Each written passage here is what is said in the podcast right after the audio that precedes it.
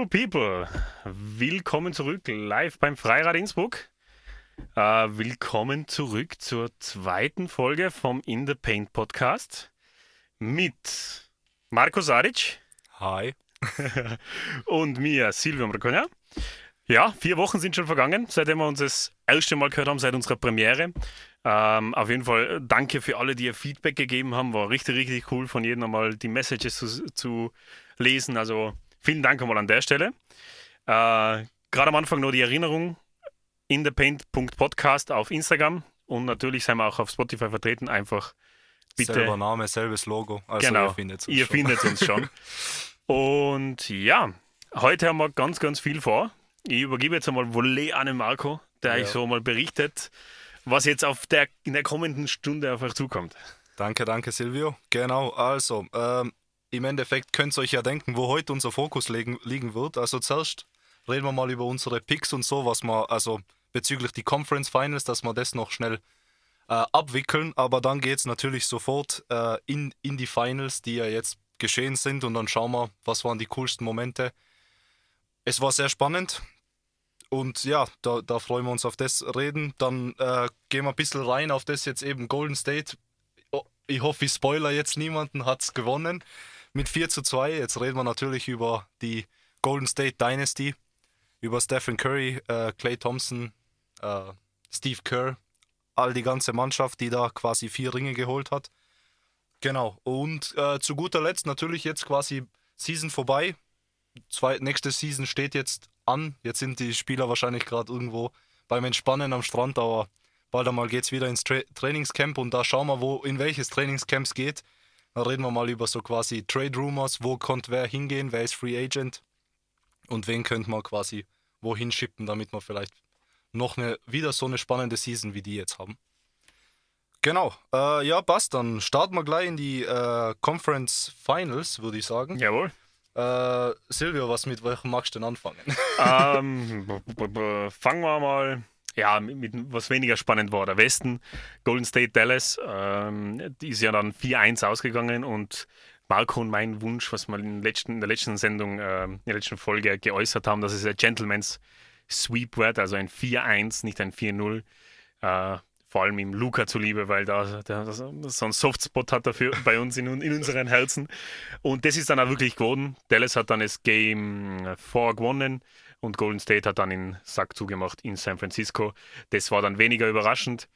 Ähm, also eigentlich gibt es, glaube ich, nicht viel mehr zu der Serie zu sagen. Marco, bitte. Nein, also im Endeffekt, wir haben eh schon alles abgearbeitet. Viel Neues, Überraschendes war nichts. Mir kommt vor, Golden State hat einfach ein bisschen das Gas rausgenommen dann im Endeffekt. Äh, in, im Game 4 mal sich ein Game Pause gegönnt, weil also Luca hat ja sowieso die ganze, äh, die ganze Series eigentlich super gespielt, aber es fehlt halt einfach, fehlt einfach die, die Mannschaft um ihn im Endeffekt. Also so schlecht waren sie nicht, aber man sieht jetzt quasi so rückblickend, welche Mannschaft sich am leichtesten getan hat gegen sie. Und definitiv war da quasi, also die, ja, die äh, Dallas Mavericks waren da jetzt nicht die besten Gegner. Aber ja, mal, sie seien jung, sie werden das bestimmt hinkriegen und ja, Golden State einfach talentiert und gut und ja, wir Mit werden sehen. Erfahrung, die, eiskalt. Genau, wie in die Finals dann auch, also von dem her. Ja. ja. genau. Und im Osten? Im Osten, äh, da war es spannender. Das haben wir dann predicted. Im Endeffekt haben wir gemeint, beide, ja, es wird auf jeden Fall in der Game 7 gehen. Ja. Wie es auch schön ge gegangen ist. Im Endeffekt, ich glaube, es war 2-2, wo wir aufgehört haben. Kann sein, oder? Ja, 2-2. Da hat Miami in Boston ausgeglichen und dann ist wieder zurückgegangen nach Miami. Genau, ja. Und das erste Spiel, ich habe jetzt da mal ein paar Stats da. Im Endeffekt hat äh, ja der Jimmy Butler so sehr mal leid tut, aber er hat sich die falschen zwei Games ausgesucht, um überragend zu spielen. Game 5 leider nur 13 Punkte. Was ja einfach, wenn, wenn er die, was waren es dann? Im Dings waren es äh, 47, glaube ich. Ja, genau. In Game 6 waren es 47 und im Game 7 waren es 35. Also wenn er sich da die die Performance ein Game früher geholt hätte, dann ja. wäre das wahrscheinlich anders ausgegangen. Aber ja, ja. Sehr bitter für das Miami-Team, muss man schon sagen. Also vor allem Jimmy Buckets, den wir auch, glaube ich, beide sehr, sehr gern mögen, vor allem weil er offensiv und defensiv einfach immer aktiv ist. Und mit, also Sympathien für die Miami Heat, ich meine, du sowieso, so viel, ja, ja. soweit ich mich erinnern kann. ja, es war irgendwie eine ganz schräge Serie, weil äh, ich, wir haben uns eben gedacht, es wird Game also you know, zum Game 7 kommen, aber dass Miami drei Heimspiele verliert und dass Boston zwei Heimspiele verliert. Ja, das, das hätte ich überhaupt nicht predikten können, weil der Homecourt in die Playoffs wird eigentlich immer gut beschützt oder versucht jeder gut zu schützen, aber das war das Jahr in die Playoffs irgendwie ein ganz schräges Ding. Also hat einfach niemand interessiert, so egal ob er daheim oder auswärts, mehr am Gas geben. Und ich muss auch dazu sagen, Miami, ich meine, beide Mannschaften haben mit Verletzungsproblemen zu kämpfen gehabt, aber mir kommt vor, bei, bei den Heat war es wirklich einmal der komplette Star Starting-Lineup bis auf Nadebayo, was mal ein Spiel gefehlt hat, ausgesetzt hat, davor länger gefehlt hat. Es war also auch von, von, von der Gesundheit her nicht mehr nicht mehr vom Top-Niveau Top und da war Boston dann einfach kaltschneuzig und hat das einfach geregelt. Auf jeden Fall, ja. Na eben, also wie gesagt, war bis zum Ende hin knapp, aber ja, mal, mal geht es in die Richtung, mal in die. Ich meine, das Final war eh dann relativ knapp, aber da ist eben leider dann jeder bei den Celtics zum Spielen kommen. Also die wollten gewinnen, da war dann auch ein Jason Tatum äh, mit 26 und ein Marcus Smart und ein Jalen Brown, beide mit 24. Also da, wenn die drei aufheizen, dann geht's ja. schon und dann siegst Also, obwohl es dann im Endeffekt nur vier Punkte waren, ja, schwer, schwer so eine Mannschaft zu schlagen, wenn sie, wenn sie mal einen Kopf bei der Sache haben. Das müsste das Ziel sein für Boston, dass die drei, äh, also zu, zu, zusammen 60 Punkte schaffen, jedes mhm, Spiel. Also, Fall. wie sie es aufteilen, natürlich wird Tatum und Jalen Brown tendenziell mehr haben oder Jason Tatum viel mehr und das Smart so um die 16 bis 20 haben. Aber wenn sie das schaffen, glaube ich, dann, dann kann, das, kann das der Schlüssel zum Erfolg werden. Und da waren sie eben nicht. Also die Consistency hat einfach gefallen. Also das war, ja. das war bei Boston wirklich so durch die gesamten Playoffs so äh, eine Linie, die so gefunden hast. Sie haben teilweise, zudem, dass sie einfach schlampig gespielt haben mit, mit Turnovers ohne Ende, haben sie einfach nie geschafft, wirklich konstant, konstant zu performen. Vor allem eben diese drei Namen. Ja. Und das macht es dann halt natürlich schwierig. Aber sie sind in die Finals gekommen und haben in einem tierenden Champ rausgehauen, haben in Kevin Durant gegen die Brooklyn Nets haben sie gesweept. Sie haben Miami rausgehauen mit dem Jimmy Butler. Also Boston, Hut ab, mega, mega Leistung. Also bis in die Finals kommen, mega gespielt. Dort die Warriors wirklich äh, einen Kampf geliefert. Also ja, war einfach ein cooles Team zum Zuschauen auf jeden Fall. Ja, kann man nur Respekt haben. Also definitiv eine Wahnsinnsmannschaft. Und ja, aber das mit der Inconsistency, das ist im Endeffekt leider das. Aber gut, auch die positiven Sachen, dass man da nicht nur roasten. Definitiv. Hast ja. auf jeden Fall recht. Also das ist, war, war, also der Weg in die Finals, würde ich sagen, war definitiv für Boston am schwierigsten. Und wenn sie Golden State gewonnen hätten, boah, das wäre dann eine Plakette gewesen, was die für Teams geschlagen haben in der Runde. Ja, vor allem die Spieler also, auf die, vor allem die einzelnen Spieler in die Teams. Also das ist ja wirklich, ich meine, KD, Kyrie, dann hast du ähm, in Janis Antetokounmpo, ich meine, doppelter MVP, amtierender Champ. Dann hast du eben Jimmy Butler, dann hast du eben Bam Adebayo. Ich meine, das ist und dann werden nur die drei großen Namen im Finals dazukommen. Also ja, das war echt ein, ein Weg ins, in die Finals gewesen oder zum Titel, wie es Con Swartz mal gegeben hat. Ja, auf jeden Fall. Na, passt. Also, ich, ich weiß nicht, ich glaube, wir, wir gehen zum Interessanten über, oder? Also, ja, über Boston reden wir jetzt eh noch. Wie gesagt, also Miami, schade, gute Mannschaft. Äh, ja, im Endeffekt, das Game 5 hat dann einfach nicht sein sollen und ich glaube, das hat dann den Sack leider zugemacht. Ja. Ja, aber ja, die, die seien sicher nächstes Jahr wieder dabei. Oh, also, ja. Weil bei der Mannschaft, da schaut jetzt niemand so extrem alt aus oder jetzt, ja, verletzungsanfällig waren sie ein bisschen, aber mhm. vielleicht kriegen sie das ja hin.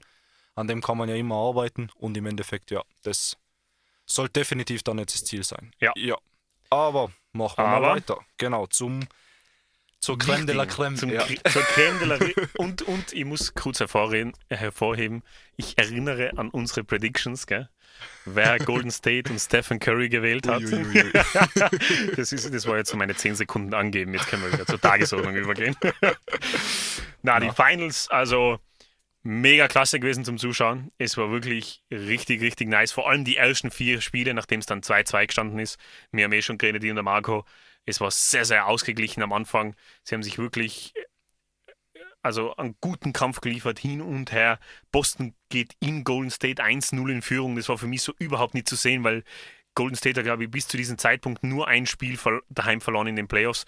Das war für mich ja. sehr überraschend. Da war ich so richtig, uh, vielleicht war mein Pick nicht so gut. Also da war ich kurz richtig geschockt. Aber ja, was ja, Golden da, State. Da war ich kurz stolz auf meinen Pick. Da habe ich mir gedacht, boah, das, das könnte ja noch was werden. Vor allem, weil der Tatum eigentlich schrecklich, also vom Scoring her schrecklich, der war 3 von 17 vom Feld.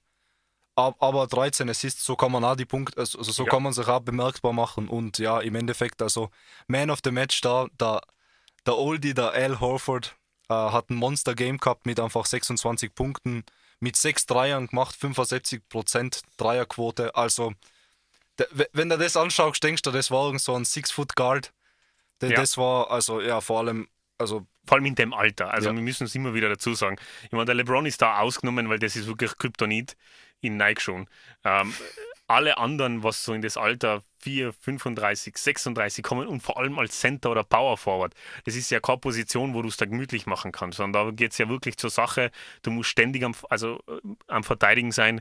Da gibt es nichts mit einmal äh, am Play oder zwei aussetzen und der hat das mit seinen 35 Jahren sowas von top gemacht.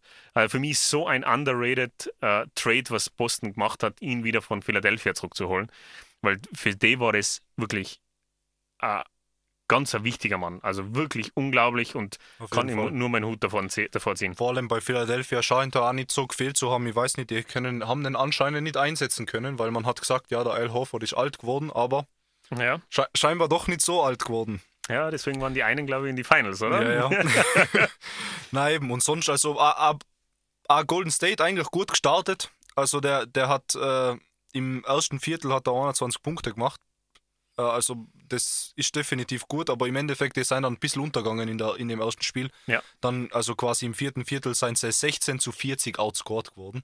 Wahnsinn. Was dann auch quasi wirklich die Ansage, dann, wenn man sich das Ergebnis, das, den Final Score von 120 zu 108 anschaut, ja. da denkt man sich, also da seien sie, äh, wie, wie, sagt man, mit, mit einem Schlaghammer durch die Wand. Ja, da, da, da ist Boston wirklich rausgekommen und hat sich gedacht, okay, wir lassen uns jetzt nicht von den Big Boys quasi, quasi äh, schubsen, sondern wir zeigen euch jetzt, äh, wir sind da, um, um wirklich um den Titel zu kämpfen. Und das war für mich auch wirklich sehr, sehr überraschend.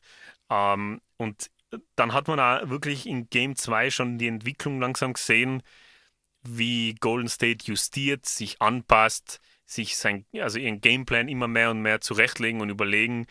Und dann war es wirklich, also wie gesagt, bis Game 4 war es noch relativ ausgeglichen und dann ist steil bergab gegangen für Boston und Golden State. Ich muss einfach wieder sagen, wenn du drei Spieler am Feld hast, mit dem Igodala vier Spieler, der ist halt auf der Bench guckt, die die Finals-Erfahrung haben, die bereit sein, so viel zu laufen, solche Meta zu machen, einfach offensiv und defensiv zu spielen.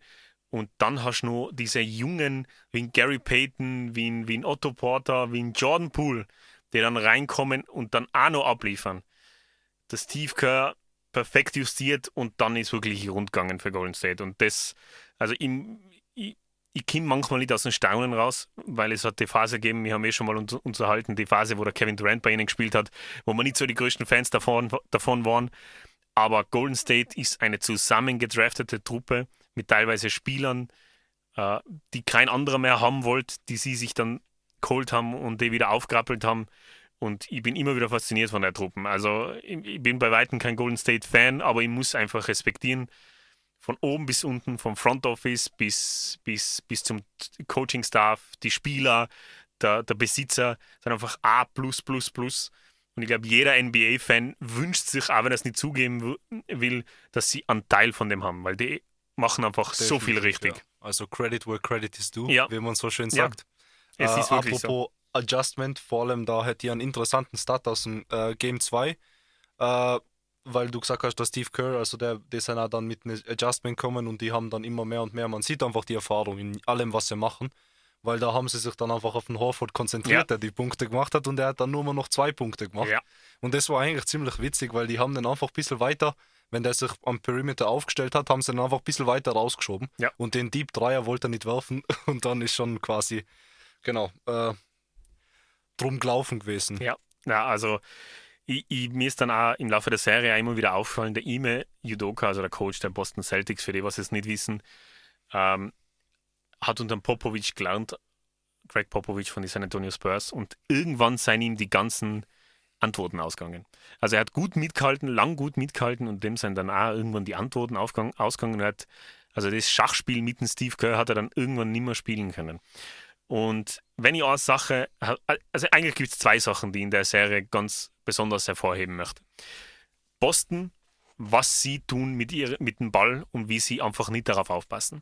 Ich habe jetzt einen Stat ausgesucht und den habe ich vor ein paar Tagen eben äh, gesehen und habe gedacht, na, das kann es ja nicht sein. Dann habe ich nachgeschaut. In den Playoffs, wenn die Boston Celtics mehr als 16 Turnover haben, stehen sie 1 zu 7. Wenn sie 15 oder weniger Turnover haben, stehen sie 14 zu 2. Und das ist für mich einfach ganz glasklar, auf was ihr, ich will es jetzt nicht Versagen nennen, aber ihre Niederlagen einfach zu führen sein. Sie tun sich ganz extrem hart, weil sie nicht einen hundertprozentigen Playmaker haben. Sie können nicht alles auf den Jason Tatum legen. Dann übernimmt der Jalen Brown und der Marcus Smart, die aber nicht Elite auf dem Level ja, sind. Eben, da fehlt ein bisschen das Ballhandling im Endeffekt. Ja. Also du brauchst einfach den klassischen Guard, der was quasi, ja, keine Ahnung, also jetzt mit Kyrie Irving haben sie sich vergrault, aber im Endeffekt irgendwen, ja. der was quasi einfach den Ball hochbringen kann, weil man hat da gesehen, also jetzt kurz, kurzes Throwback auf die, auf die, äh, auf die letzten, auf die Conference Finals, da Victor Oladipo hat den, also hat Jalen Brown, glaube ich, in einem Spiel, in einem Quarter viermal gestrippt oder sowas. Mhm. Also de, es ist halt schwierig gegen Elite-Verteidiger, wenn das Ballhandling nicht komplett da ist, aber man erwartet von dir quasi, okay, du musst jetzt äh, der Playmaker sein. Ja.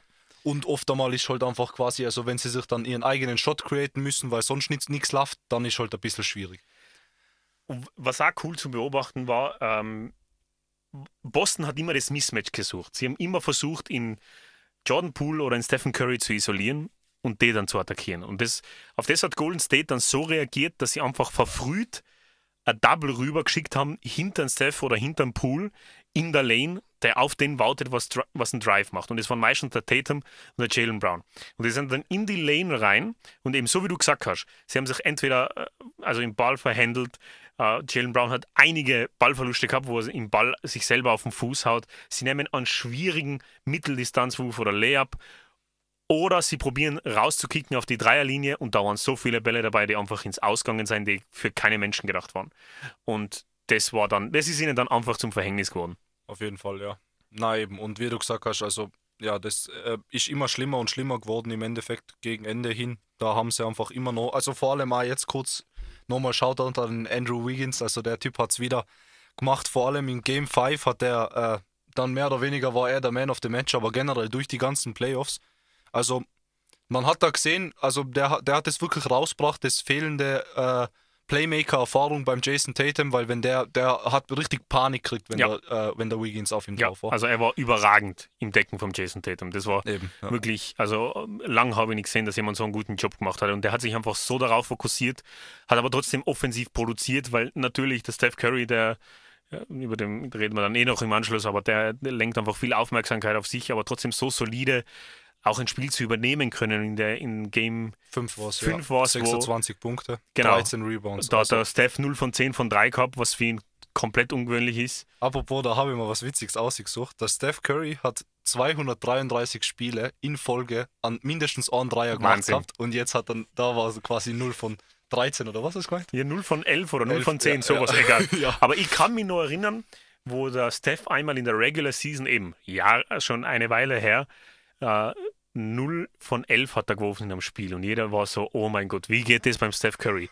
Nächstes Spiel haben sie gegen die Sacramento Kings gespielt und da hat er einen Rekord für die Dreier in der NBA gebrochen. Ah ja, da hat er die Latte dann auf 12 oder 13 gelegt und hat Kobis Rekord gebrochen. Und das war so seine Antwort auf ein schlechtes Dreierspiel. Ich meine, da hat er auch eine gute Antwort gehabt. Das ja. Game 6 war dann 34 Punkte und da waren sicher einige von drei. Also, ja. ja. Ja, auf jeden Fall. Also, ja, Mei, äh, was kann man irgendwie, aber die hohe Produktion vom Curry, ein bisschen geschuldet, finde ich, von, obwohl, obwohl er gut quasi sonst gespielt haben, ein bisschen finde ich, die Verteidigung gegen den Curry war ein bisschen weird, weil sie haben sich quasi irgendwie so gewünscht, okay, wir lassen uns vom besten Spieler von die Gegner schlagen, weil irgendwie, ich weiß nicht, die haben so eine Drop-Coverage gespielt, wo, sie, wo der Steph mehr oder weniger, also der Verteidiger geht immer unter den Screen und also, also quasi der Big, wenn, wenn er auf ihn wechselt, dann tut er damit er nicht an sich vorbei driven lassen kann, lässt er sich ein bisschen zurückfallen.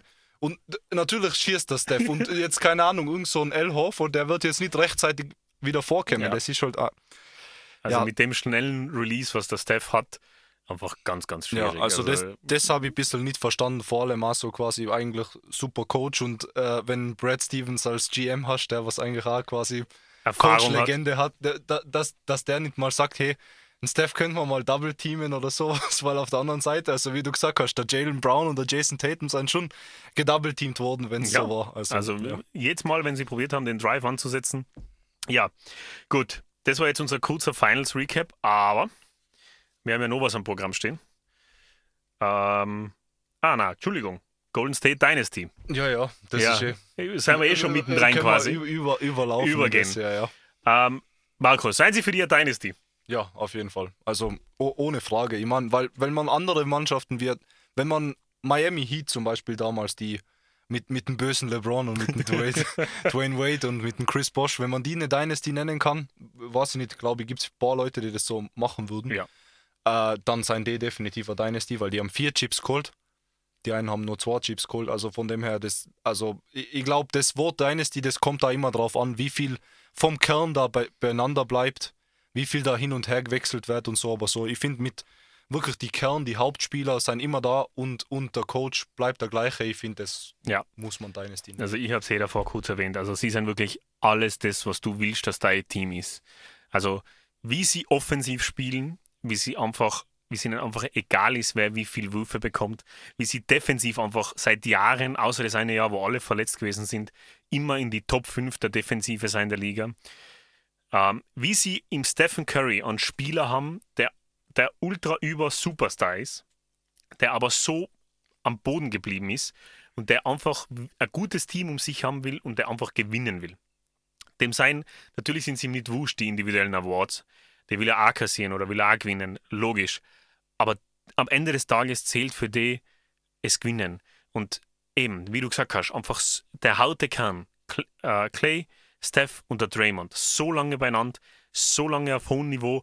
Der Draymond Green, der einfach von vielen immer noch underrated wird, weil er halt keine 20 Punkte macht. Aber wenn der Steve Kerr in Draymond Green in, der Fi in die Finals äh, äh, Average 38 Punkte, äh, 38 Minuten am Spielfeld lasst, dann vertraue ich jetzt auf den Steve Kerr, der übrigens neun Chips hat, dass der Draymond Green was liefern kann und positiv beitragen kann zu der Truppe.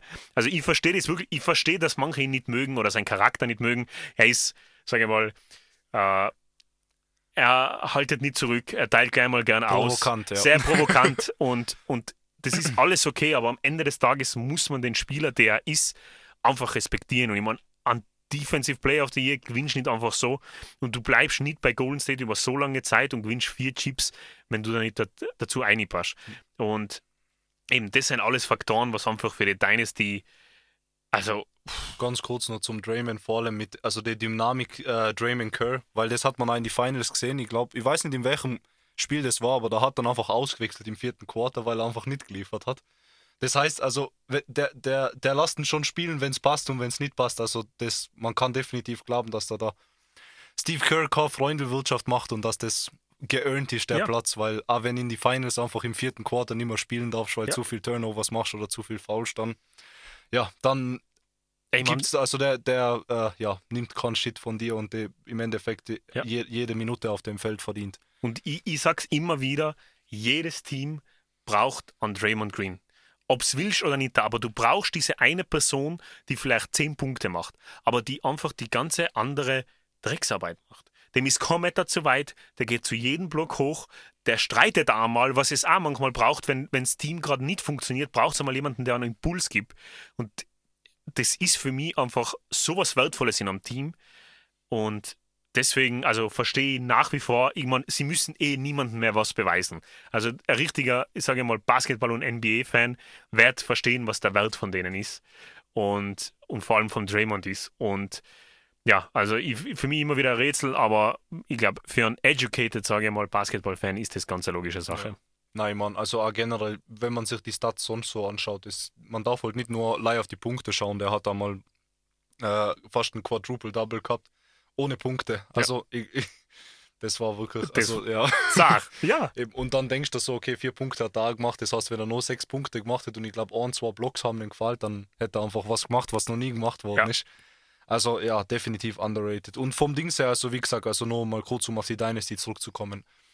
Äh, ich finde auch, man muss auch Mannschaften an, an dem, an, am Hype messen ein bisschen. Also auch wenn es strange ist, dass quasi, dass man sagt, ja, ist das so wichtig, wie, wie sehr die Mannschaft gemacht wird oder nicht, aber im Endeffekt, ich finde, dass, dass Fans und wie gern die Leute äh, einen haben, die ganzen Spieler, ob da was dahinter ist, weil wenn die Arena leer ist und niemand quasi sich freut und kein Feuer dahinter ist, dann kann, würde die AK Dynasty nennen, auch wenn du nur so gut bist, weil, oder vielleicht schon, aber dann kommt wahrscheinlich der Hype mit, aber irgendwie, keine Ahnung, die haben de, den Trend quasi, das mit dem, dass der Curry und der Clay, die haben quasi eine ganze Bewegung äh, in, in Gang gesetzt Ja. mit, mit die drei, mit die drei Punkte schützen. Jetzt schießt jeder, keine Ahnung, Vom 2 Meter Halfcourt, 10 äh, Centers machen da Halfcourt-Shots, wie du sagst. Also im, das, ich finde, die Sachen sind auch alle einfach extrem wichtig Bezug auf Dynasty, weil so, wenn man mit jetzt mit dem MJ oder sowas vergleichen anfängt,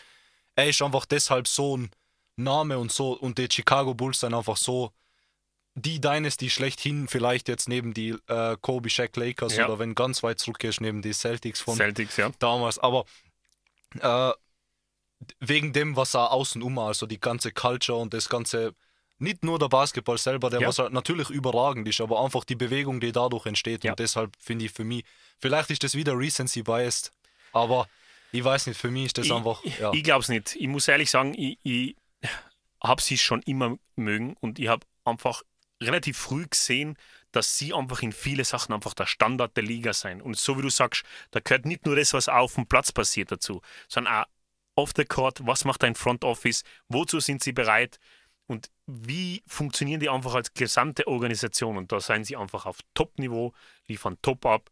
Vier Titel in acht Jahren. Ich meine, zwar, der Steph zwei MVPs in der Zeit gewonnen, also für mich erfüllen die jegliche Voraussetzung für Dynasty und das seien sie meines, meines Erachtens auch. Vor allem, das ist jetzt nicht das Ende der Dynasty, muss Ja. man auch dazu sagen. Ja, weil die stehen wie in du die- gesagt hast, die ganzen jungen Le äh, Leute, die was sie haben, Die stellen ihm die Startlöcher für nächste Saison. Der James Wiseman, äh, junger Rookie-Center, kommt nächste Saison zurück. Sie haben gedraftet wieder drei junge Spieler. Sie haben einen Kuminga auf der Bank. Der Pool ist da.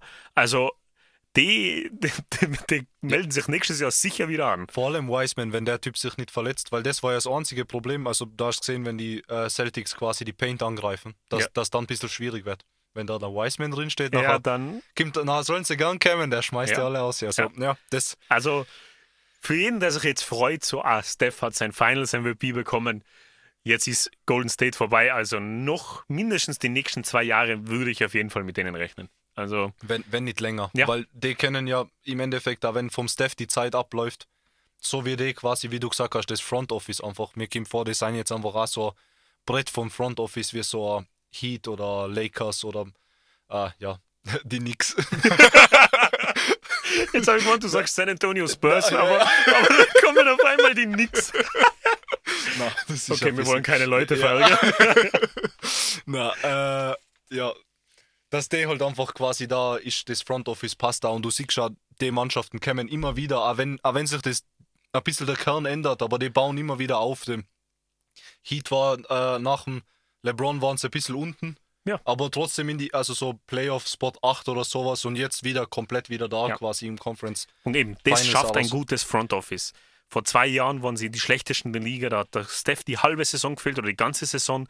Der Clay hat mit seiner Achillessehne immer noch zu kämpfen gehabt. Der Draymond war nicht da wegen seiner Rückenverletzung. Die waren einfach das schlechteste, die schlechtesten der Liga. Und zwei Jahre später stehen sie bei einem Chip. Und das passiert nicht nur durch Coaching oder seine Stars zu kommen, sondern das passiert durch ein gutes Front Office, dass das gute Arbeit leistet in der Zwischenzeit. Und ja, also immer wieder faszinierend. Und weil man noch weil wir bei den Golden State Warriors sein und weil wir eben dieses äh, kleine Lauffest hier feiern, Stephen Curry. Äh, Marco, über den müssen wir auch noch ganz kurz reden. Ich glaube, dieser äh, Point Guard aus dem Davidson College hat nichts mehr zu beweisen. Ich meine, bitte, was ist deine Meinung zum Steph Curry, nachdem er jetzt im Finals MVP geholt hat und den vierten Titel? Ki- Kommt drauf an, auf was, also bezüglich, dass er einer der besten aller Zeiten ist, dass er in die Hall of Fame gehört und das alles auf jeden Fall. Bezüglich auf das, ob er sich, kommt drauf an, was er sich beweisen will. Das ist halt die Frage. Will er quasi jetzt nur drei Chips gewinnen, uns dann quasi, okay, un undisputed machen und quasi einfach ein Generation, er ist Generational Talent werden, weil es immer schwierig, man sagt, also sie vergleichen ihn oft einmal mit dem LeBron und sowas, aber ich finde, es sind zwar unterschiedliche Spieler, was das betrifft und also es kommt immer auf einen Aspekt an, den du da betrachtest. Ich würde fast sagen, dass Steph, wenn er sich nur einen Chip holt, ich meine jetzt schon, also quasi ich, ich persönlich, vielleicht ist das wieder Recency Bias, aber würde sagen, er ist der beste Point Guard ever. Also vor allem auch vom Scoring her, vom Passen her, von der Bewegung, die was er reinbringt ins Spiel. Von, also es ist einfach schwer. Den Da- Stempel, den er aufs Spiel aufgedrückt hat. Ich meine, der hat einfach die Drei-Punkt-Revolution gestartet mit seiner Spielweise. Und für mich ja, ich meine, es ist jetzt schwierig zu beurteilen. Ich habe Magic Johnson nie zugeschaut. Magic Johnson hat, gilt als Point Guard Gott und der beste aller Zeiten. Aber der hat halt auch Anfang der 80er gespielt. Da waren NBA-Spiele noch äh, nicht live, sondern versetzt und seien über, versetzt übertragen worden. Da war die Liga noch nicht so auf einem Top-Level. Und ich würde jetzt fast schon eben Recency Bias vielleicht, ja, aber würde auch Richtung Steph tendieren. Wenn er nur einen Titel holt, dann ist das für mich ganz klare Sache. Weil eben der Magic hat fünf Titel, das ist das Einzige. Wenn man Ja. quasi Titel gleichwertet, egal ob sie in welcher Ära sie waren, was ich jetzt persönlich nicht machen würde, weil der Magic hat nicht gegen solche Monster wie ein LeBron und gegen KD und an Janis spielen müssen. Ja. Aber egal, also im Endeffekt jeder, er war auch vom Körper dann damals das, was sie halt waren und Mhm. hat fünf Chips gehol- geholt und war Competitor und hat da seinen Respekt definitiv verdient, aber Ja. für mich einfach das. Der Magic war jetzt nicht der Scorer, er war wirklich ein klassischer Point Guard, hat Ja. gut Rebounds geholt, hat gut verteidigt. Der Steph hat das gesamte Paket. Das ist wie so einfach ein, ein als ob dein Shooting Guard und Point Guard in eins verheiratet hättest und der einfach quasi alles auf Bestniveau kann. Ja, und, es ist, und was auch bei ihm underrated wird, seine Verteidigung, und das hat man jetzt auch gesehen im Vergleich zum Jordan Poole, der Steph Curry ist ein solider Verteidiger. Weil das ist auch so ein kleiner Disrespect, den ihm jeder gibt, ah, er, er wird getargetet. Ja, natürlich wird er getargetet, weil er der kleinste Mann im gegnerischen Team ist. Aber seine Verteidigung, auch jetzt im, in der Serie gegen Boston, hat man wieder gesehen, der ist solide. Und im Vergleich zum Jordan Poole ist er wirklich äh, Defensive Player of the Year. Also, äh, und, und eben, diese einfach auch der Charakter. Ich sage immer, das erinnert mich einfach so an den Tim Duncan. Der hat einfach, einfach seine Klappe gehalten, einfach jeden ins Team willkommen geheißen und hol mir jetzt noch einen Chip und hol mir jetzt noch einen Chip und das war einfach die Einstellung. Und ihm war es einfach egal, was er gewinnt oder nicht gewinnt. Wichtig war, dass das Team gewinnt. Und ich finde, das ist auch so ein Charakterzug, das, das macht einen großartigen Spieler aus. Das finde ich wirklich. Und Eine Sache finde ich aber gut, dass es nicht wie beim Team Duncan ist, dass er hin und wieder mal so ein bisschen cocky oh wird am ja, Feld, dass ja er das oh so mein Gott. schlafen schickt oder ich weiß nicht, Ja. ob du das Bild gesehen hast, wo er quasi im Game 6 einen Shot Sechs Minuten hat vor- und ja, sechs Minuten vor Schluss. gesagt auf den Ringfinger. Also, Ja, ja, Night Night hat er gegen Ja, jedes ja. einzige Team gemacht. Da werde ich vielleicht einmal äh, äh, was auf Instagram teilen. Ja, also schaut mal da, was wir reden, damit ja. ihr wisst, von was wir reden. Also es ist, also ich, natürlich, ist auch, er hat auch seine, sage ich mal, cocky ja, Phasen und so der infant. nach jedem Ja, ja. Dreier. Ich meine, das ist jetzt, das, aber ich meine, das hat der Michael Jordan gehabt, das hat der LeBron gehabt, das hat der Kobe gehabt. Gut, großartige Spieler wissen, dass sie gut sein. Das Ja. ist einfach so. Und das ist ja mehr so Fun-Cockiness. Es ist nicht so wie, keine Ahnung, der Michael oder der Kobe, die was da dann im Kopf abnehmen mit der Cockiness. Also, das, ja. ja. Na, also ich finde wirklich, er hat sich jegliches Lob, was er jetzt kriegt, hat verdient. Für mich hat er vor die Finals nichts zu beweisen gehabt. Also der, der Award, ob er den jetzt gewonnen hat, also den Finals MVP, okay, super für seine Kollektion. Ich will nur daran erinnern, gell? in die vergangenen neun Jahre hat der LeBron keinen einzigen Regular Season MVP gewonnen. Und trotzdem wird er mit Michael Jordan verglichen, verglich, verglichen und ist der GOAT. Und man gibt ihm den Titel nicht, weil man ihn halt einfach nicht jedes Jahr geben will. Aber aus den vergangenen neun Jahren müsste er wahrscheinlich sechs mindestens bekommen haben. Aber das ist halt einfach so. Ja. Und wenn du so großartig bist, dann, also ich finde, er hat nichts mehr zu beweisen gehabt. Aber Na, war cool definitiv. zu sehen, dass er das gekriegt hat. Und er hat sich eh nachher gesagt, so, was werden sie nun sagen? Das Nein, war so das Ende seines Interviews. Was werden sie nun sagen? Und aber definitiv noch nicht das Ende von seiner Geschichte. Weil ich glaube, wenn alles said and done ist, dann seien die Accolades so hoch, dass man quasi da nichts mehr, also Ja, das wird dann nichts mehr rütteln kann. einfach, ja. Da st- stempelt er einfach quasi weiter nur boah, sein, also dem Game seinen Stil auf und das wird äh, unchallenged sein. Ja, also ich bin richtig froh, dass ich ihm zuschauen kann. Und Mhm. ich werde mich wirklich sehr positiv an das zurückerinnern, weil sie einfach einen schönen Basketball spielen, an Team-Basketball, so wie ich das gern spiele. Und finde ich richtig klasse. Und ja, freuen wir uns auf jeden Fall, was, ein nächstes, was nächste Saison die Golden State Warriors bringen. Und jetzt gehen wir über zu wie die ne-, anderen Teams gegen die Golden State Warriors was machen können. Ja, wie sie sich rüsten werden und vorbereiten ja. werden. Ich meine, Golden State muss auch noch ein bisschen was machen. Wir haben ja auch zwei Free Agents mit dem Pool und mit den Wiggins. Mal schauen, wen sie halten können oder nicht halten können. Aber Trade Rumors. Können sie in die Luxury Tax beide gehen? Ja, egal, wahrscheinlich schon. Ja, ziemlich ja. sicher sogar. Aber ich glaube, sie müssten einen davon abgeben. Ich weiß nicht, ob sie, ich glaube, der Pool verlangt vier Jahre, 100 Millionen. Und das ist schon, okay, schon ein hohnlicher Price Tag. Ähm, ja, das ist jetzt, also ich meine, finde ich ein bisschen schlechten Zug von ihm, dass er sich so viel, ja. also weil du würdest doch gern da bleiben können, noch ein bisschen developen. Aber ja. Ja, es ist halt immer so, äh, man kann es von beiden Seiten sehen. Ich meine, wenn ich sein Manager wäre, würde ich auch sagen, hey, geh so schnell wie möglich dein Geld kassieren. Jetzt ist die beste Situation, wo du einfach einen großen Vertrag rausholen kannst. Ja, aber natürlich. So John Wall machen, wo 40 Spiele spielst und aber, Next Contract ja, eben. Aber auf der anderen Seite kannst du eben mal sagen, hey, bleib bei die Warriors. Besser, besser kannst du nicht gehen. Sixth Man bist, hey, top. Ja, aber ja, auf jeden Fall. Trade Rumors ist es in den letzten Wochen schon mm, rauf und runter gegangen. Mhm. Viele große Namen, viele große Teams, was Ambitionen haben oder wo, bei denen wir gemeint haben, sie haben Ambitionen. Und ja, wir haben uns einmal ein paar rausgesucht. Ich glaube, der Marco hat auch schon ordentlich recherchiert. Ja, was tun wir mit unseren Brooklyn Nets? Hoffentlich beieinander bleiben, ganz ja. ehrlich. Ich finde das jetzt nicht, also, die sind gesweept worden, okay, passt. Aber bei denen war einfach, da hat so die haben einfach niemanden stoppen können. Die müssen einfach ein bisschen Verteidigung dazu tun und dann passt es. Aber ich glaube, es mehr ist bei denen weniger das Problem vom Basketball können und ein paar Verteidiger äh, einstellen. Es geht mehr darum, äh, ja, ob die Nets und der Kyrie noch gemeinsam auf dem Tisch sitzen ja. können. Weil im Endeffekt, also er hat am Anfang von der Season gesagt, ich weiß nicht, wie viel Kyries Wort wert ist, aber er hat am Anfang von der Season gemeint mal so, ja, er, er, er verlässt sein KD sicher nicht. Mhm. Schauen wir mal, ob das immer noch so ist, weil ich meine, jetzt ist doch was Großes dazwischen kommen. Aber ja, keine Ahnung, ich weiß nicht. Es ist ja ein bisschen schwierig für ihn in New York, wenn wieder irgend so äh, Covid-Restrictions-Zeug ist, dass er nicht spielen kann, wenn er sich ja. nicht impfen lassen will, dann wird er halt einfach ja, in New York nicht spielen können. Es gibt aber andere Staaten in Amerika, wo er spielen könnte, was dann vielleicht eine Option wäre. Ich, ich ja, weiß nicht. Was, äh, für mich ist es immer ganz schwierig mit dem. Ich, äh, er hat schon, bevor das Ganze mit Corona losgegangen ist, aber das wollen wir da eh nicht besprechen, weil wir sind einfach rein sportfokussiert. Aber eben, du hast ja erwähnt, er ist ungeimpft und New York ist das einfach ein ganz ein großes Problem, weil jedes Bundesstaat entscheidet es für sich selber. Mein Problem mit dem Kyrie ist einfach, er hat schon in Boston so ein bisschen einen Wirbel gemacht. Sein Abgang bei den Cavaliers war nicht so prickelnd. Ich bin mir nicht immer 100% sicher, ob er noch 100% auf Basketball fokussiert ist. Ja. Und das würde mir einfach als Team, was ihn holen will oder potenziell einen neuen Vertrag anbieten will, das würde mir einfach ganz, ganz große Sorgen machen. Mhm. Und es ist wirklich ganz, ganz viel Geld, was du da für einen Spieler ausgeben musst. Und ja, aber kurze Frage dann. Also würde, Kyrie oder Harden? Du musst auch einen Max-Contract geben. Oh mein Gott, ja, ein Kyrie ohne mit der Wimper ja, okay. zu zucken. Also ohne Nein, mit der ja, Wimper also zu zucken. Halt, weil das, das Skill ist halt trotzdem. Oder? Ja, ja, natürlich. Du brauchst halt irgendwie quasi seine, alle anderen Sachen, was er halt hat.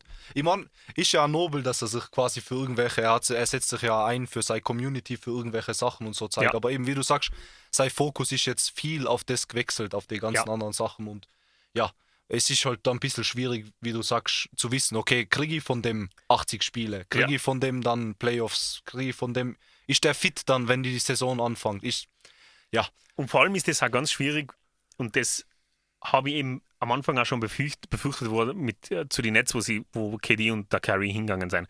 Der KD ist ein Mensch, äh, er hat gesagt, er will keine Familie, er fokussiert sich seine Karriere nur auf Basketball. Das ist ein Typ, der ist 24-7 im, im Gym, arbeitet an seinem Spiel.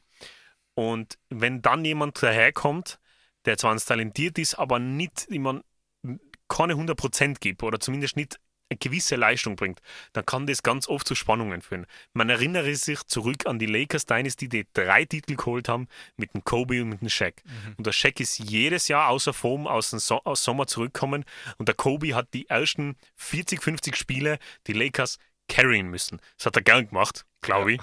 Aber das hat dann letzten Endes zu deren Trennung geführt, weil wenn einer nicht die 100% gibt und du da aber da im Gym wirklich, Entschuldigung, den Arsch aufreißt, dann kann das echt ein kritischer Punkt werden. Ich glaube, der Kobe hätte schon gern, dass der Shaq trainiert hat. Er hat mal gesagt, glaube ich, in einem Interview, was, wenn der Shaq dein Work Ethic hätte, dann hätte er gesagt, ja, dann hätte ich jetzt zwölf Chips. ja, so. er hat gesagt, er wäre der Goat. Ja. Er wäre der Goat, wenn er meine Arbeitsmentalität Ja. hätte. Ja.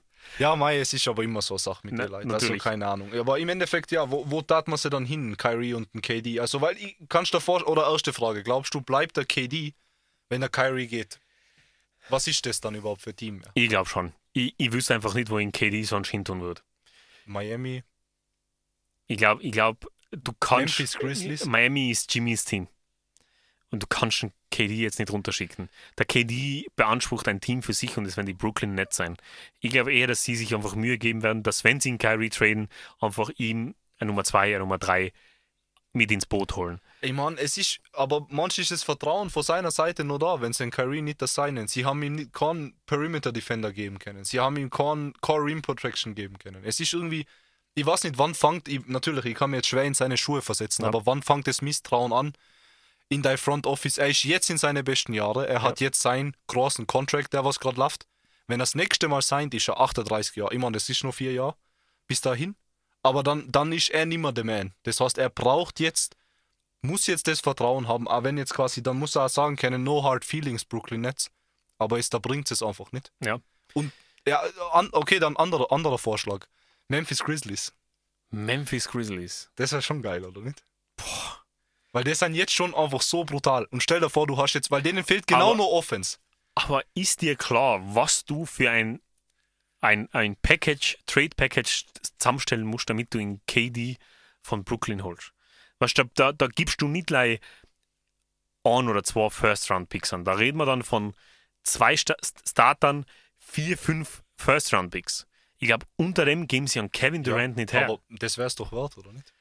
Wenn, Boah. wenn du den Jada halten könntest und sonst quasi ein bisschen was vom Core, keine Ahnung, ich glaube, einen Jared Jackson Jr. würde ich hergeben müssen. Ja, definitiv. Aber ob ich jetzt, also, weil ich war jetzt in die Playoffs, ich war das beste Team gegen Golden State, gefühlt vom in West. Also Ja. kann man jetzt debattieren, aber ich würde sagen, Ja, die haben sich am besten geschlagen, ja. Ohne die Verletzung von Ja wäre das ganz, ganz spannend geworden. Ja, eben, ja. Und dann quasi, wenn ich meinen Jared Jackson Jr. gegen eine bessere Version von Jared Jackson Jr.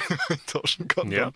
ich, keine Ahnung, ich weiß nicht. Ja, es sind halt viele Spekulationen herum, aber ich meine, sie haben ja gemunkelt, in Kyrie zu die Lakers zu schicken, aber im Gegenzug müsste man ihn Westbrook, Westbrook nehmen, nach, nach, zu den Nets schicken und ich meine, wie das letzte Mal geendet hat zwischen äh, Westbrook und KD in Oklahoma, weiß sicher jeder. Für die, was es nicht wissen, die Beziehung hat einfach nicht schön geendet, weil sie sind einfach nicht miteinander ausgekommen zum Schluss. Und das wäre einfach für den KD sicher keine Option. Ja, aber ich, ganz ehrlich, das ist ja nicht fair vom Trade her. Also kein, erstens, ja, ich weiß nicht, weil der Westbrook hat so einen gestörten Contract, das Ja, ich mein, ist einfach nicht Ich okay. glaube, ich habe es eh da. 41 Millionen hat er das Jahr gekriegt. also. Steigt nächstes Jahr auf 43 Ja, Millionen. super. Also das ist einfach leid. Also da, ich glaube, wenn, wenn sie den Trade machen, dann sagt der KD ciao. Ja. Und eben, Ja. nur für euch was zuhören, nur mal zur Erinnerung. Gell? In der NBA gel gelten, gelten die Cap-Space-Regeln. Das heißt, vor jeder Saison wird ein fixer Maximalgehalt vereinbart. Ich glaube, der liegt momentan bei 120 Millionen. Kann sein, ja. 120 Bin Millionen. Das ist das Maximum, was du an Gehältern ausgeben darfst auf 15 Spieler. Und alles, was du darüber hinaus ausgibst, das nennt sich, da zahlst du dann eine Strafe, sie nennen es Luxury Tax. Für jede Million, was du drüber bist, musst du das Doppelte an Steuern zahlen. Das heißt, wenn du jemanden, wenn du 10 Millionen drüber bist, musst du 20 Millionen der Liga zahlen, damit du die Spieler behalten wirst. Und das wird dann ganz schnell sehr teuer. Und dann hast du mit einem Russell Westbrook, der nächstes Jahr 43 Millionen schuldig ist, also dem du das schuldest, hast mit einem Spieler einfach ein Drittel deines Gehaltspensums Ja. schon Vor ausgefallen. allem, wenn das MVP Russell Westbrook ist, der Triple-Double-Average dann mit 30 Punkten, das ist dann was anderes. Aber das ist so ein Russell Westbrook, der da 10 Punkte gibt und 20 Turnover. Also, äh, ich, jetzt, bevor jeder glaubt, ich da Russell Westbrook haten, ich war so lange auf dem Russell Westbrook Hype-Train, aber irgendwann muss man einfach aufgeben. Ich Ja. weiß nicht, das, ja, Ja, es ist einfach. Ich, muss- ich habe meine Schwierigkeiten immer mit dem Westbrook gehabt, weil ich einfach diesen Team-Basketball immer mögen habe und den hat er einfach nie gespielt. Ich habe einfach relativ früh erkannt, dass das gerade nicht zu 100% der Teamplayer ist, sondern sehr auf das konzentriert ist, was er schafft und was er erreicht. Wobei Teamplayer, wenn er der einzige Mann ist, dann seien die Teams so quasi, weil dass er mit der einen Garbage Oklahoma Mannschaft da quasi ein Vierter geworden ist, wo er die MVP, ein MVP gekriegt hat, Da war ja absolut niemand rein. Ja, der Paul George. Nein, nein, nein. Das war, Ah, das, danach. war, das war Saison danach. Ja, ja. Ja, Also, ja ich meine, er, Ja. er, er hat seine Klasse, klar. Ra Russell Westbrook hat seine Klasse, sage ich. Aber das ist ein Spieler, der wird bis zum Ende seiner Karriere ohne Chip bleiben. Außer er geht Ring chasen zum Schluss. Also ja, ich, aber da ist auch wieder, wenn, dann, dann muss er Ring chasen auf der Bank, weil wenn, den, wenn der Ja. seine 30 Touches haben will im Spiel, dann, Ja. ja. dann machst, holst du keinen Ring. Okay. Äh, nur ein paar Namen, die, auf die, die ich dir droppen will, die für mich relativ interessant klungen haben. Hau Zach. Lavin bei den Chicago Bulls. Unrestricted Free, Agent. Dem gebe ich einen Max. Den gebe ich definitiv am Max. Ja. Also wäre ja der Meinung. Aber wo will er unterschreiben? Potenziell vielleicht sogar für weniger unterschreiben, wo er um am Chip mitspielt. Ich weiß nicht, er wirkt mir nicht so wie der Typ, der was so Cloud chasen tut. Oder so, der was wirklich den Ring. Weil vor allem, er kann ja immer noch, er kann, wenn das jetzt nicht hinhaut, kann er irgendwo als Roleplayer, er hat ja mittlerweile einen guten Dreier, er kann ein bisschen distributen, sein Handle ist nicht so schlecht. Aber wenn er schon ein bisschen älter geworden ist, kann er dann Ring chasen als quasi, keine Ahnung, auf, auf, auf so einem Min-Contract. Ja. Aber jetzt, ich weiß nicht, mir kommt vor, es wäre ein bisschen unfair den Chicago Bulls gegenüber, weil mir kommt vor, sie haben das jetzt zu seinem Team gemacht. Ja, Und die committen zu ihm als, also wenn sie ihm, wenn sie ihm einen Max-Contract geben, was sie ihm geben wird, ich finde, er hat es auch verdient, er ist so ein bisschen, äh, meiner Meinung nach underrated ein bisschen. Jeder denkt immer so quasi an seine Dunks. Aber das ist schon lang, also der Spieler ist schon lange nicht le mehr, Nicht mehr Dunks, ja. ja. Nein, es ist auch, ich, ich würde es auch schade finden, weil die Chicago Bulls, die haben richtig coole Truppen benannt. Also mir gefallen sie einfach von der Konstellation her, mit dem Alex Caruso, eben der Zach Lavin, mit dem Nikola Vucevic. Äh, ich finde, sie haben einfach eine ziemlich klasse Konstellation benannt. Lonzo Ball. Lonzo Ball, genau, er war jetzt lang verletzt in der Regular Season, aber ich finde, das ist eine Truppe, mit der du arbeiten kannst. Und mit, du, du kannst in die Playoffs unangenehm mit dir werden. Ja. Ich meine, es muss nur an einigen, bei einigen Sachen richtig klicken. Du musst vielleicht dein Bench verstärken. Aber die, die haben schon das Potenzial, äh, äh, Eastern Conference Semi, Eastern Conference Final zu erreichen. Also für mich ist das nicht so, so unwahrscheinlich mit so einer Truppe. Meiner Meinung nach, also ich meine, es ist halt, muss halt überall hinhauen, da wo es hinhauen muss. Also die müssen alle gesund bleiben und so weiter. Aber wenn der Lonzo ein bisschen einen Schritt hoch macht, Ja. im Endeffekt, die haben ja viele auch so jüngere Developing-Spieler. So, und wie heißt der, der mit dem, mit dem der Wuschelkopf? Ah, White, Cody White? Ja, egal. Äh, haben sie vor zwei, drei Jahren gedraftet. Der ist auch richtig, richtig gut. Das ist voller, voller guter Spieler. Also wirklich, die, die, die brauchen ein bisschen Zeit. Die müssten einfach irgendwie ein bisschen developen und so. Ja. Wie du sagst, ich schaue ihnen auch gerne einfach zu und deswegen, ich, ich würde ich würd ihn halten. Mhm. Also, ja, um, um la- lange Antwort auf eine kurze Frage. nächster, nächster Name. Die Andre Ayton. ja. Restricted Free Agent, also jedes Team, äh, für die Zuhörer nochmal zur Erklärung, Restricted Free Agent heißt, wenn er ein Angebot von einem anderen Team bekommt, hat sein jetziges Team, die Phoenix Suns, die Möglichkeit, das Angebot zu matchen, um ihn zu behalten. Also sie haben noch die Möglichkeit zu antworten. Wenn sie nicht bereit sein, es gleiche zu zahlen wie das andere Team, dann kann er weiterziehen. Ähm, er wird sicher auf einen Max-Contract bestehen. Genau. Und von den Suns hat man es gehört, dass es eher nicht machen Äh, wollen. Die Suns wollen es nicht machen. Ich würde es aus seiner Perspektive fast ein bisschen blöd finden, weil er ist noch so jung, dass er in zwei Jahren, wenn er jetzt einen Zwei-Jahres-Vertrag bei den Suns unterschreibt, trotzdem noch einen Max rausholen kann. Und er ist mit den Suns gut positioniert für einen Chip.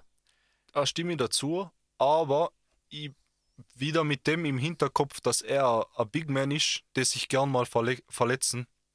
Einfach der Marcus Cous- Cousins, bestes Beispiel, Ja. also absolut dominant und, und hat sich dann einfach verletzt und der kommt einfach nicht mehr zurück. Jetzt ein bisschen eine Revival-Party gefeiert bei Denver Nuggets, aber bei weitem nicht der eine, der was ja, Was in Sacramento MVP-Kandidat war ja, teilweise ja, sogar. aus jedem Spiel ausgeschmissen Ja, das stimmt. weil er so hyped ist. Also Das ist als Center immer risky. und deswegen bei so einem großen Center plus, ich finde, er hat es wirklich verdient und ich finde es ein bisschen unfair von die Suns. In dem Fall finde ich es nicht okay von die Suns, dass sie quasi sagen, na, das wollen wir da nicht geben, weil das ist ein bisschen, ja, warum der, der Chris Paul im Endeffekt, der wird jetzt nicht mehr so lange bleiben, der kann Ja. einen niedrigeren Vertrag unterschreiben und dann hast du deine zwei Guys, einen Devin Ja. Booker und einen Ja, das wäre halt ein DeAndre guter Core. Ayton. Das und ich verstehe nicht, warum sie das Ja. nicht quasi einfach auf das setzen. Ja, Aber Vor allem sein schuld. Center in der Liga eh so Mangelware und er kann vieles richtig gut. Ich meine, ich weiß jetzt nicht auswendig, wie er von der 3 ist. Ich glaube nicht so, Aber man kann daran kann arbeiten, er aber alles andere kann er. Im Pick and Roll ist er wirklich gut, hat einen guten, feinen Touch um den Rim herum.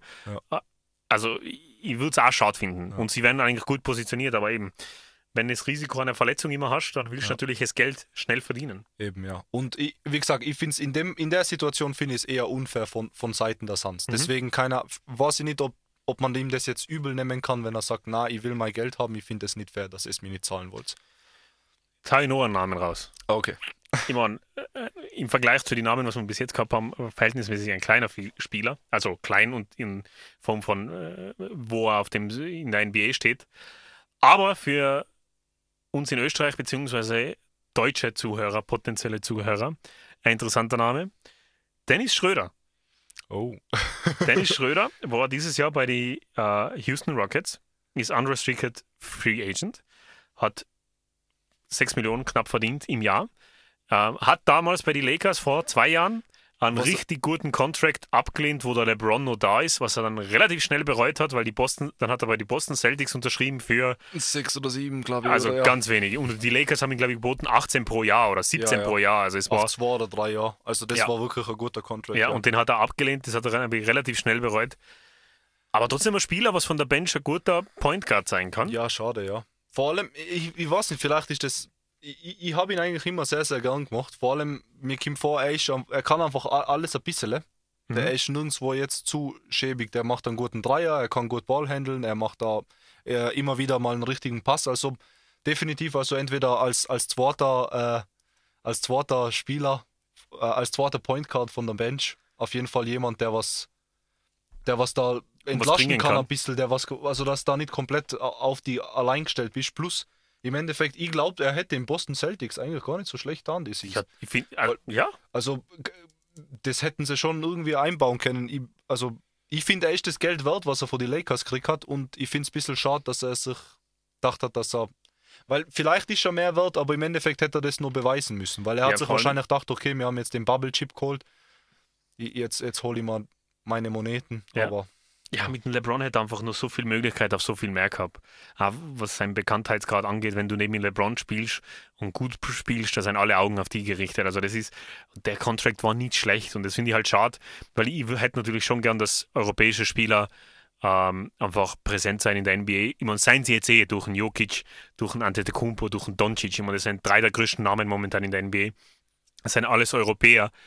Äh, aber ich würde es natürlich auch cool finden, vor allem für den deutschsprachigen Raum, wenn jemand performt. Ich meine, der Daniel Theiss ist bei den Celtics, hat super gespielt seine Rolle, der wird da sicher länger bei den Celtics noch bleiben. Ja. Aber der Schröder war so, ne, will schon sagen, so die kleine Hoffnung nach dem Dirk Nowitzki, dass das wieder für den deutschsprachigen Raum oder für Deutschland einfach ein guter Spieler nachkommt. ja, auf jeden Fall. Ja. Und äh, das ist schade.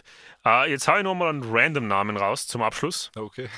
Schauen wir mal, was wir mit dem tun.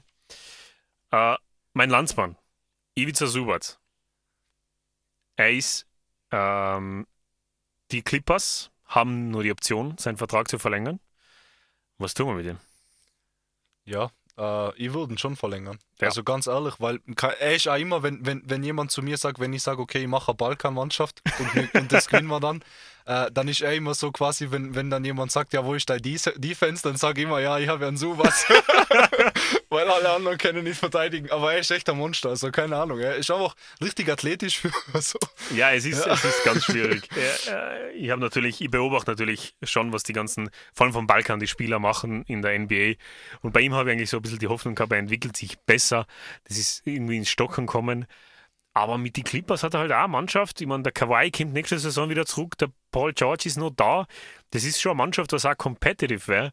Und ich meine, er ist bei Weitem kein Superstar-Level-Spieler, äh, gar keine Frage. Aber mir beobachten natürlich schon, Ja. was sie tun. Und es ist halt schon schade. Aber er ist auch auf jeden Fall Free Agent. Ich bin gespannt, ob die Clippers die Option ziehen oder ob er sich vielleicht irgendwie einen anderen anschließt. Also würde man mal taugen, ihn woanders zu sehen. Schon, weil ich finde, jetzt momentan passt er mal relativ gut in die Clippers, wie Ja. du gesagt hast. Also ich, ich mag das auch dann so, dann, dann hat er gleich ein bisschen mehr Spielerfahrung und so. Also äh, wenn, wenn er bei die Clippers bleibt, weil Ja. ich glaube, die sind definitiv in die Playoffs das nächste Jahr. Mhm.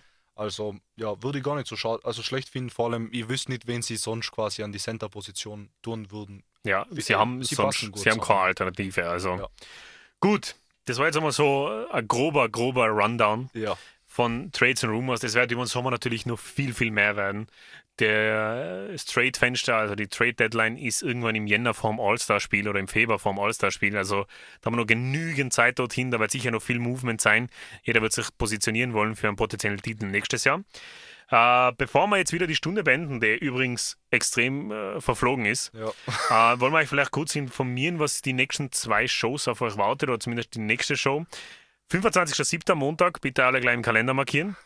Und sonst, wie gesagt, auf Instagram in der Paint.podcast. Da müsst ihr es nicht markieren, dann kriegt die Benachrichtigung. Ja, da, da, wir werden lästig genug bleiben. ähm, über den Sommer ist natürlich keine NBA-Season, aber da haben wir mal genug Zeit, ein bisschen was aufzuarbeiten. Uh, und in der ersten Folge haben wir mal gesagt, werden wir auf jeden Fall mal ein Season Recap von der Regular Season bis in die Playoffs dann hinein machen, weil das haben wir noch gar nicht besprochen, vor allem die Teams, was außerhalb der Playoffs waren. Da werden wir auf jeden Fall einmal sicher was tun. Ähm, und in der Folge darauf oder vielleicht schon in dieser, wir werden, wir werden mal schauen, mit diesen jetzt nur ein bisschen an, haben wir mal gesagt, wir werden so unsere Top 10 Listen machen, unsere besten Dynasties, unsere besten Verteidiger, die besten Spieler aller Zeiten und natürlich äh, die getieste äh, LeBron-Goat-Debatte ja. wird irgendwann einmal kommen, wo ich und der Marco sicher mal eine Stunde nur dafür brauchen. Na eben, also dann äh, muss ich mein Le also ein paar Fakten für meinen LeBron aussuchen, dass ich den verteidigen kann. das wird mir so Spaß machen. Na, aber im Endeffekt ja eben, also gerade das wisst, also bitte. Übrigens, übrigens, Steph Curry hat jetzt vier Ringe wie der LeBron James, okay? Aber was ihr wieder an Stat gesehen? Bei, bei dem, dass quasi, also wenn die Accolades vom LeBron und vom Steph voneinander abziehst, dann ist immer nur eine Hall of Fame-Karriere zwischen ihnen. Also. oh mein Gott, ah, das rein jetzt schon. Na, Na aber gerade das wisst, also äh, obwohl kein Basketball läuft, wir haben bis, bis dahin haben wir noch definitiv genügend aufzuarbeiten. Also ich glaube, wir haben so viel Zeug, was wir euch sagen wollen, ja. dass wir gar nicht äh, fertig werden mit dem. Und dann eben die äh, im September die Folge werden wir dann schon quasi für ein Season Preview verwenden. Ja, da werden wir ganz viel predikten. Genau. Äh, und ganzen Accolades. Ein paar schlechte Picks machen. ja, schauen wir mal, ob ja. mein Streak weitergeht, ja. aber ich würde fast sagen, nein. Ja, aber wenn, wenn Golden State tippst, wer was? Also, ja, ich meine, das wäre wär sicher, ja. na, aber man muss schon ein bisschen crazy sagen, so, keine Ahnung. Lamello Ball MVP. Ja, okay, na, das ist mal ein bisschen zu weit hergeholt. na, aber auf jeden Fall, das wartet auf euch. Ähm, eben, drei Folgen bis zur nächsten NBA-Season und da wird mal ganz viel aufgearbeitet, vielleicht auch so was Historisches reingemixt.